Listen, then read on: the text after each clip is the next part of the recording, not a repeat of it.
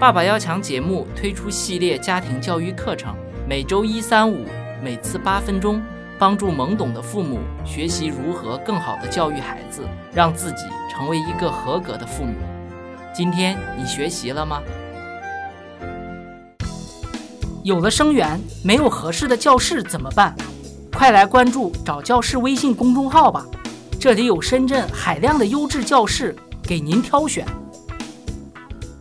今天为大家来分享一位教育心理学家阿德勒以及他的观点。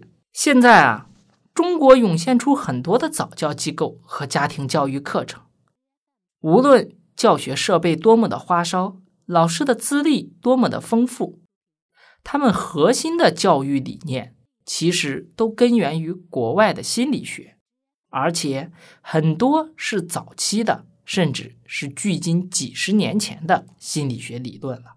诚然，国外对人心理的研究很早就开始了，从弗洛伊德先生开始对梦的解析，让人类开始探究精神世界的奥秘，进而心理学作为单独学派开始了分门别类的研究。在这里，来自奥地利的心理学家、教育学家阿德勒先生。就是其中的佼佼者。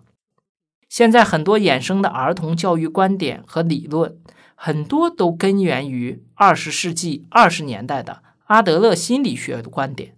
这一期我会为大家简略介绍一下阿德勒及他的家庭教育观点。阿德勒是奥地利人，一八七零年出生，已经距今有一百三十年了。他和弗洛伊德。荣格并称为早期精神分析学派的三位代表人物。阿德勒在家中啊排行老二，有五个兄弟姐妹。他从小就患有佝偻病，并且影响了骨骼发育，导致身材矮小、体弱多病。据阿德勒他自己说啊，也是因此让他从小就有强烈的自卑感。幸运的是。他的父亲特别疼爱他，给他了很多特殊的照顾，让他在小时候对生活又保持了希望。上小学之后，阿德勒的学习成绩很一般，一度老师劝说他的父亲让阿德勒退学，可是父亲坚持让阿德勒继续学业。这件事对阿德勒产生了很大的刺激，一下子就激励了阿德勒奋发图强。很快，阿德勒的学习成绩就名列前茅了。最终，阿德勒考入了维也纳大学医学院，并最终获得了医学博士学位。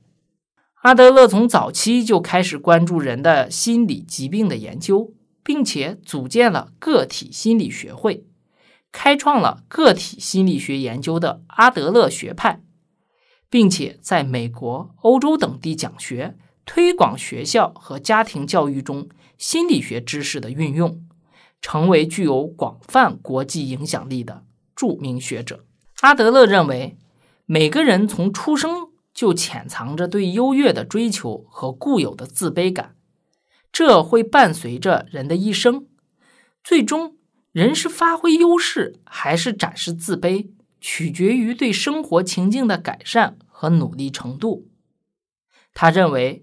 多子女家庭的孩子是有出生顺序心理诱导的，长子女通常比较聪明，有成就动机倾向，他们往往会通过实施权威和领导作用来表现自己的权力欲望。第二个子女因为想追赶老大，所以常常具有竞争力并野心勃勃。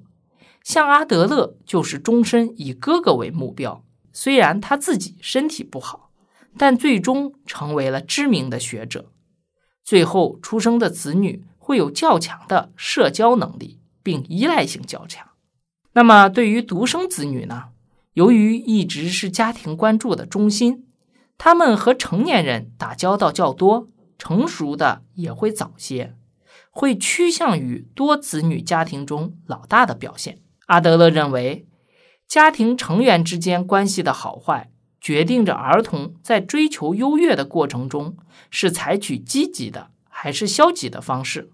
对于家庭中受到过分溺爱和忽视不管的孩子，特别容易形成错误的生活风格。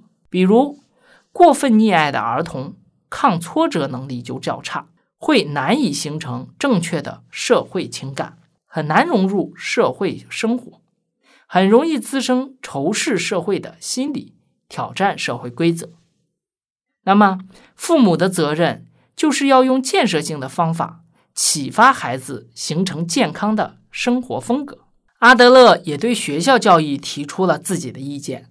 他认为，儿童早期的家庭教育让孩子过度的依赖于一个人，而把其他人排斥在外；而学校教育恰恰是要纠正儿童的这种行为，转变他们以自我为中心的意识。可是，我们常常发现。那些同样能赢得老师偏爱的学生，会认为学习对他们是有好处的，就会好好学习，最终成为学习成绩很好的孩子，也由此导致家长们都在为孩子能得到老师的关注而竞争。阿德勒主张，学校教育应该把知识教学和人格教育结合起来，从培养儿童学习兴趣入手来进行科学教学。不要让儿童把其他同学当成自己的竞争对手，而是合作伙伴。